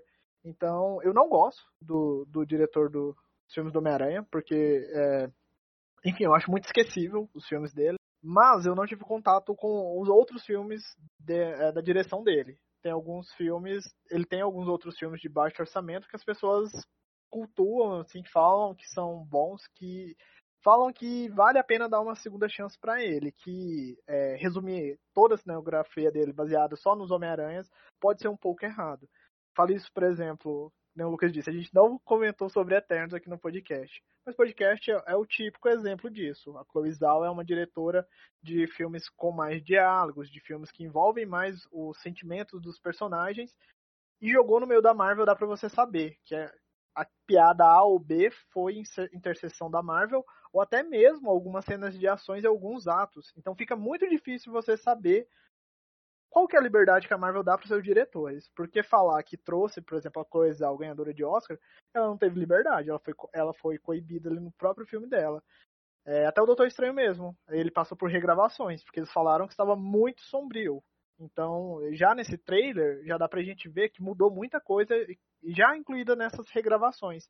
Então é muito difícil a gente saber assim se o diretor é bom ou não com base só nos filmes da Marvel. Eu não consigo ter uma análise assim. Eu sou um pouco cético com isso. Não sei vocês. É, faz sentido, faz sentido. É, eu, eu gostei muito de Eternos, só pra não puxar da eu gostei muito de Eternos, mas é, tem muita coisa ali que você vê. Não que eu, que eu desgoste, eu até eu gostei bastante mesmo do filme. Até queria ter gravado podcast sobre, mas eu vi o filme mais tarde, depois, né? Quando saiu no Disney Plus, então eu tinha passado um pouco do bando do filme, mas é, a gente, é difícil entender um pouquinho, porque a, a Crazy Owl ela é fantástica, então você vê que ela foi muito limitada em relação ao filme, mas ainda assim é um filme muito bom. Mas em relação ao Homem-Aranha mesmo, cara, é, é complicado, porque, é, cara, é, que nem aquela cena até que o Matheus comentou, da briga do Homem-Aranha com o Duende, você vê, cara, você vê muito peso naquelas cenas. Mas quando vai para um negócio maior, mais amplo, né, cara, com, com com uma fotografia mais aberta, é, é, muito CGI.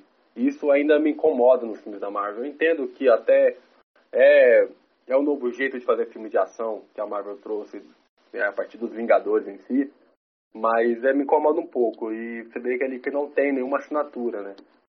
É, é complicado, mas querendo ou não, é o que a gente, é o que a gente tem que assimilar e entender que é um modo da Marvel fazer seus filmes. É, e vale lembrar também que a Chloe Zhao gravou a maioria do filme em locações de verdade, né?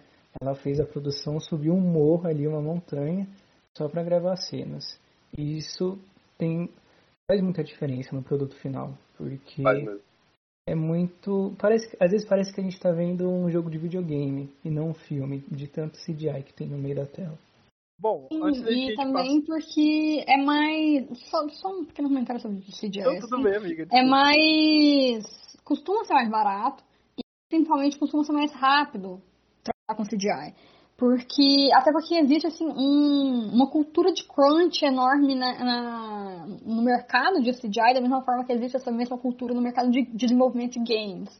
Então, é, são trabalhadores assim, muito pouco sindicalizados, completamente sucateados, que trabalham exaustivamente, tipo, nível 18 horas por dia, para conseguir fazer esses filmes dentro de um- do prazo que eles que são estabelecidos e por menos dinheiro do que a, a empresa gastaria se fizesse é, com efeitos práticos com mais tempo.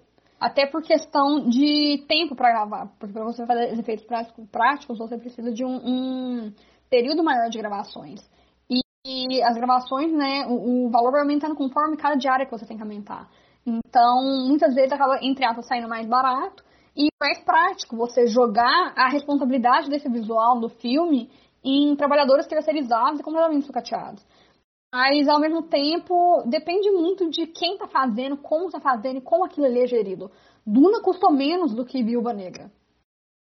Menos do que Viúva Negra e é incrível como, por exemplo, o pessoal lembra só daquela cena que parece que é um Go Go Power Rangers, né, pulando em cima um do outro, tá, tá naquela visão do Paul, mas o Viúva Negra, ele em grandes pedaços, ele parece um copia e cola do Capitão América Soldado Invernal. Mesmo assim, tem cenas assim. Vê o bonecão de borracha, assim, sabe? Você vê que aquela explosão vindo do PS3, sabe? Então, assim, depende muito da, da gestão de quem tá comandando ali aquele dinheiro ali, para onde aquilo ali tá indo e de como saber misturar essa questão de efeitos práticos, efeitos digitais. E para mim isso tem sido um problema muito grande na Marvel, porque é uma, é é uma coalizão dessa, dessas questões, né? É diretor sem ter controle criativo daquilo que ele trabalha, né? No final das contas, o filme acaba sendo é um grande briefing do Kevin Feige, né? Que é a sensação que eu tinha nos filmes do Homem-Aranha do, do MCU até agora. E, e os diretores têm controle essa questão e as coisas têm que ter, entre aspas, uma unidade para funcionar dentro daquele universo ali. Acho que o último filme que realmente destoou dos outros foi o Thor Ragnarok. Não consigo pensar em um, um filme mais recente da Marvel que tenha destoado tanto, assim, talvez porque eu não tenha visto Eternos. O último filme que realmente destoou muito de todos os outros que tinham sido feitos até então foi o Thor Ragnarok. E porque ninguém dava mais nada pelo Thor, né? Deram uma, um caldo de um pastel ali pro Taika Waititi e falaram, faz o que você quiser aí, se vira, amore.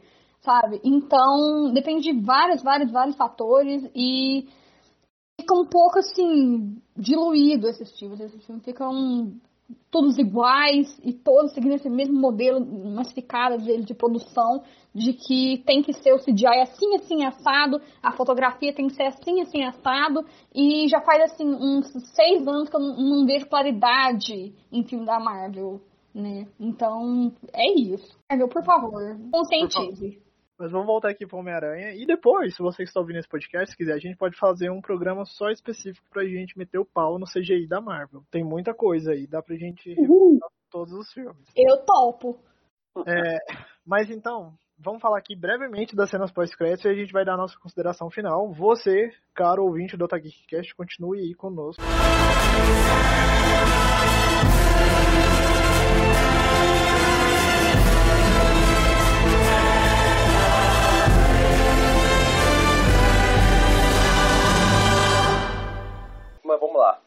O pós-crédito do Venom. O porre. Só falo isso. Desnecessário. Assim, Foi Ah.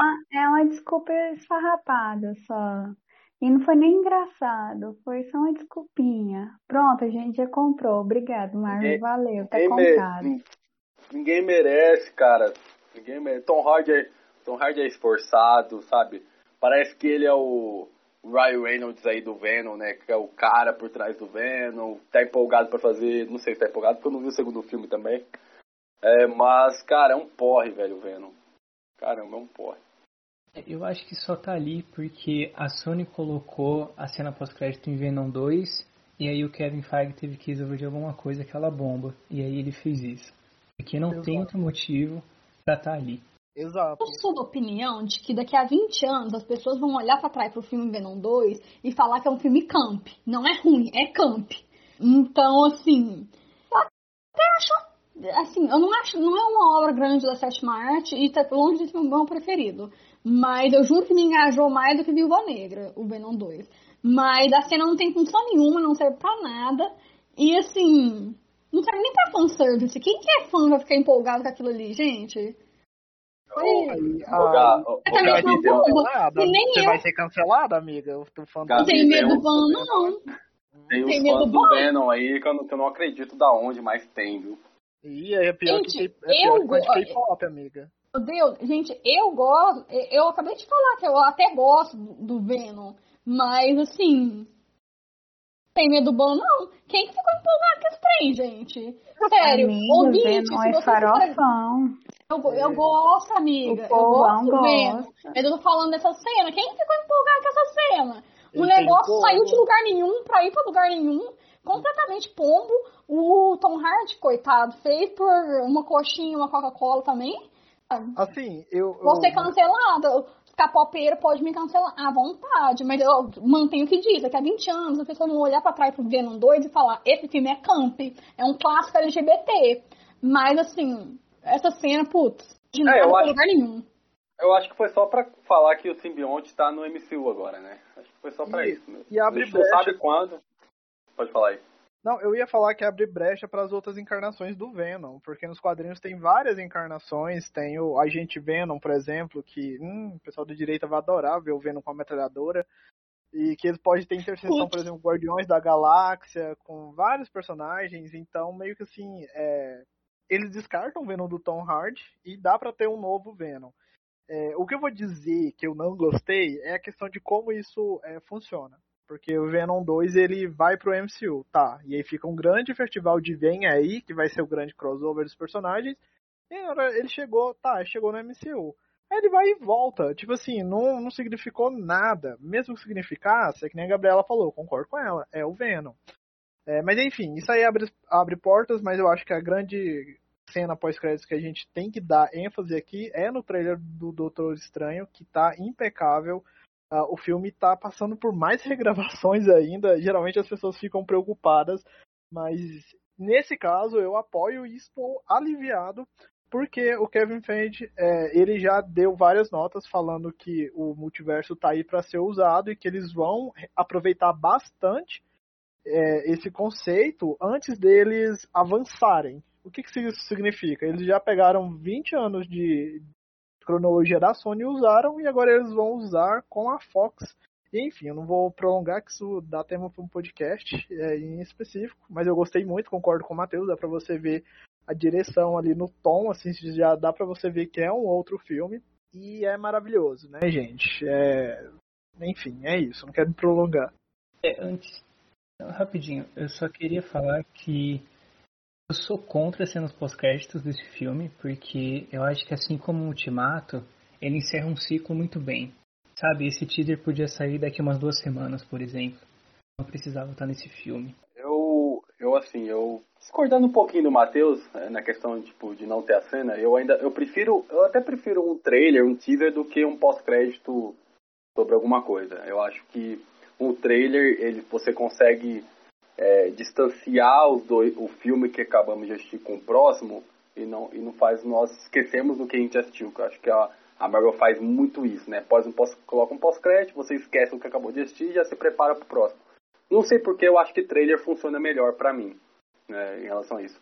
Mas eu até queria puxar um pouquinho do que o Matheus falou. É, e eu queria fazer uma crítica até em relação aos efeitos especiais, é, linkando com o que o Matheus falou. É, o Doutor Estranho pra mim, tipo, toda a cena dele usando seus poderes, é, não tem muita identidade assistindo o filme do Homem-Aranha. Tudo bem, tem um porquê, que é o filme do Homem-Aranha e tudo mais, mas quando a gente vê esse trailer, você já vê o quão mais, cara, mais bonito, sabe? Chama mais atenção ele usando seus poderes nesse teaser que a gente assistiu, sabe? Tem, claro, tem muita mão do diretor, mas acho que também tem a vibe do filme, né? Então eu fiquei muito empolgado com esse trailer, pô, a Wanda aparecendo de novo. É, a gente tem o Doutor Estranho do Mal, não sei se é esse nome que dá pra ele, mas que tá ligando com o Orif, né? Que ninguém tava dando nada pro Orif, tá ligando aí com o Orif. Mas. Tem que ver o Orif, é cano. Mas. Mas eu gostei bastante, cara. Fiquei muito empolgado mesmo. Principalmente pela Wanda. Pô, adorei a série dela, então quero ver ela de volta. Doutor Estranho é um baita personagem, então eu tô muito empolgado. Adorei o teaser e tô empolgado pro filme. Então, gente, em relação à expectativa, eu tô com muita expectativa, né? Mas eu fiquei co coitado do Tom, né? Ele queria dar uma aposentada, queria dar um tempo, mas acho que nem vai dar. Mas eu tô com muita expectativa com o próximo filme dele para ver essa nova essa nova roupagem, esse eu, assim, eu tô bem ansiosa em relação ao próximo filme do Homem-Aranha. Acho que hum, poderia mudar a direção, mas eu tô com expectativa em relação a ele. Uh, agora, expectativa em relação ao MCU. Ah, não, vou ficar aqui, vou aguardar, tá? Tô tranquilo. Vou esperar, tá? Beijos, galera, é isso aí. É isso, gente. A Bruna vai ficando por aqui porque ela tem que dormir. Proletariado, acorda cedo. É, vamos dar continuidade aí. Gente, continua ouvindo esse podcast. Muito obrigado por ter ouvido até agora, mas nós, o restante do pessoal vai dar suas expectativas aí. Eu gosto, eu gostei bastante do final do filme, né? A gente já falou sobre isso um pouquinho em relação ao final. Mas é legal ver o Peter costurando o próprio uniforme. É, cara, ele morando num apartamentinho, ele fudido literalmente na vida. Então vai ser legal, tem um pouco aí de semelhança com o Peter do Tobey Maguire lá no seu primeiro filme. Então, eu acho interessante, se, se é claro, né, se o quarto filme, essa nova trilogia, é, for a partir disso, você vê ele sozinho, sabe, é, enfrentando os vilões ali, da redondeza ali, e trabalhando, fazendo umas fotos do Homem-Aranha, por que não, né, então, eu acho interessante colocar o, o Homem-Aranha do do Tom Holland mais pé no chão. Quem sabe um Demolidor, quem sabe uma She-Hulk, não sei. Quem sabe aparecer outros personagens mais rueiros, vamos dizer assim. Mas eu gostei, o uniforme tá bonito, tá um azulzão, mais ou menos que deu pra ver ali naquele final, tá, tá um azul bem destacado, então gostei. Então tô esperançoso, cara, pra, pra relação ao Homem-Aranha nessa nova trilogia. É... Até que a Bruna puxou o MCU, também não quero falar muito, não quero pensar muito sobre o MCU, porque é algo que a gente não sabe mesmo o que vai acontecer. Mas o Homem-Aranha eu tô muito empolgado, porque vai vir aí do Tom Holland. É, eu também achei o uniforme muito bonito, então tô super ansioso para saber o que eles vão fazer nos próximos filmes. Mas sobre o MCU, eu só quero ver o Demolidor em outros projetos. Quero um filme ou uma série dele, porque eu tô muito feliz que o Charlie Cox está de volta. E também, não muito a ver com Homem-Aranha, mas eu tô ansioso para ver Capitão América 4 com o Sam Wilson. É a boa cena de ação, né, Matheus? Isso mesmo. Não sei que expectativa eu tenho, pra ser bem sincera.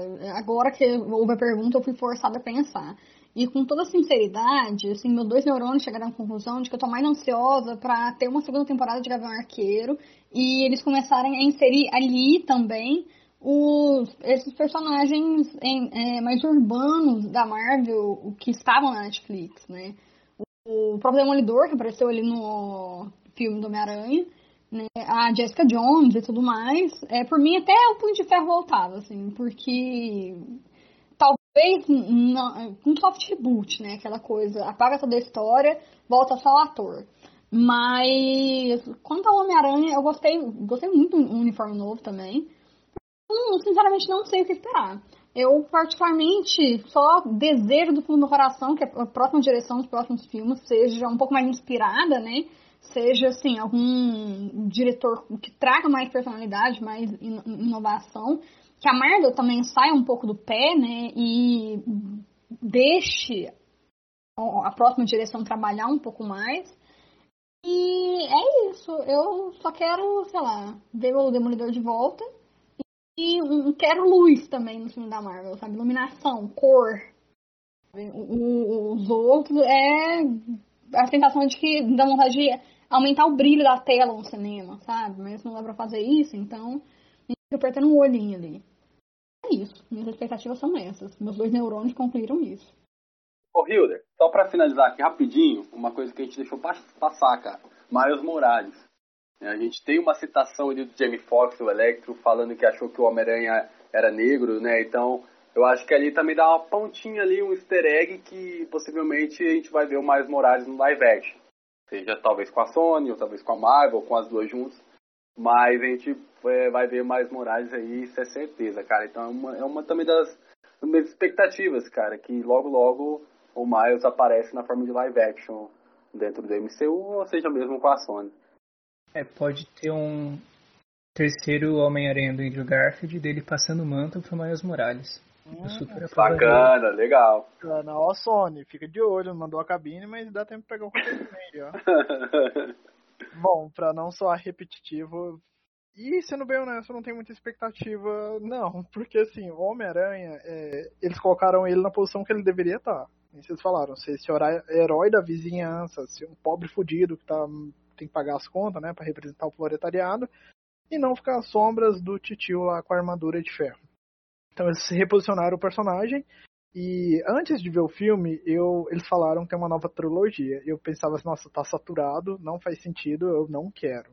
Mas agora que a gente vê o filme, você vê que faz sentido, que eles posicionaram o personagem para abrir uma nova fase nele.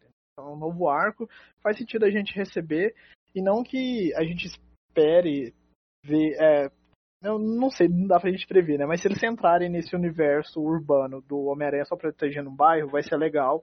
Mas se eles expandirem também essa mitologia do multiverso do Homem-Aranha, que ele tem o poder da teia lá, que é o escolhido, e não sei o que tem, todos eles são conectados, é um plot muito legal também para abrir espaço para outros personagens. Inclusive, além do Miles Morales, a atriz que faz a Daisy do Star Wars também chama Daisy, né? Me ajudem. É Ray a personagem, amigo. A atriz é Daisy Ridley.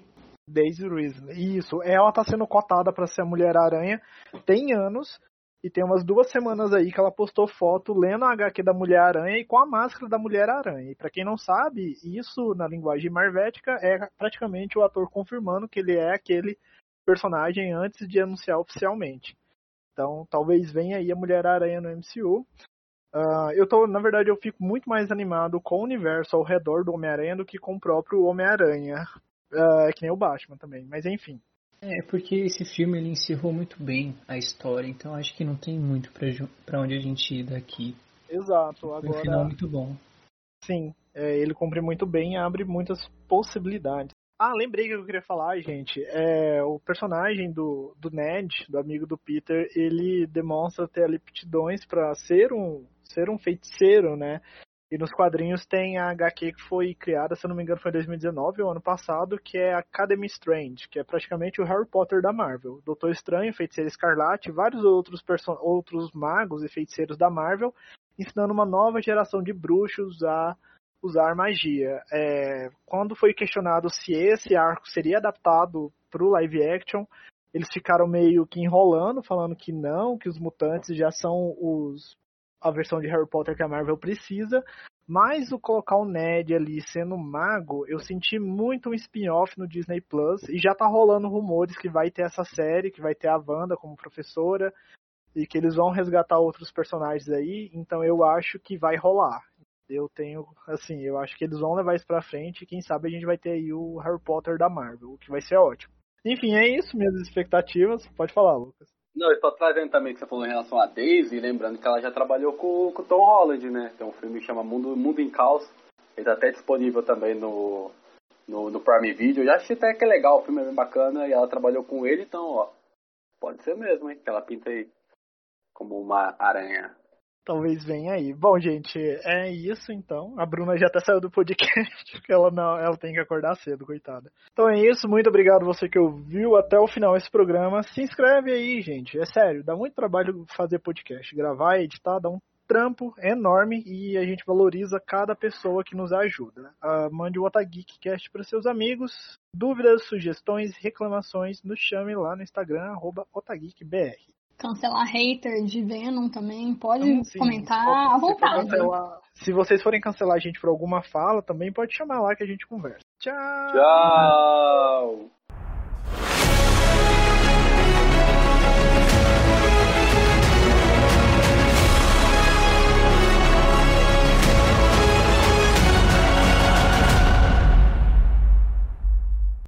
De qualquer forma. Ai, gente, eu nem sei agora como continuar. Ai, gente, eu não sei, agora eu falo sinopse, eu tô bugando. Fala sinopse. Tá. Oh, vai, Gabi. Eita, peraí, Matheus, o seu micro. Tá chovendo aí? Deus, o que, que eu falo então? Aí. Corta eu falando e corta eu falando e alguém fala alguma coisa boa, então senão eu não vou. Para as gravações. Para a gravação, desculpa, porque senão a gente vai, vai ficar. Vai Fala bem, gente. Amiga, fala você. Eu não sei o que falar. Posso falar. Porque aí a então? gente. Matheus quer falar, gente. Vontade, Matheus. Matheus, meu bicho tá caladinho agora. É que eu não sei mais o que, que eu falo, o que eu te. Ah, que Gabi, você só tem coisa ruim? Vai, amiga. Eu, eu só, eu só aposta de avaliação aqui do podcast. Mas assim, eu. Eu tô tentando lembrar, eu ia falar alguma coisa, mas foi eu abrir a boca pra falar, saiu. Falei, Bruno, já já volta. Ah, hum. eu falou alguma coisa, mas eu prestei atenção em vocês, eu esqueci. Não, é... Ixi, amiga. Me perdi. Me perdi aqui, agora a gente vai falar sobre. Tá falando sobre o trailer. É, amiga, a gente falou do, da, dos pós-crédito, mas se você quiser. Ah, não, do trailer não. Não, é... eu, eu, não quero falar nada. Então, fala das expectativas, já despede e já vai dormir já.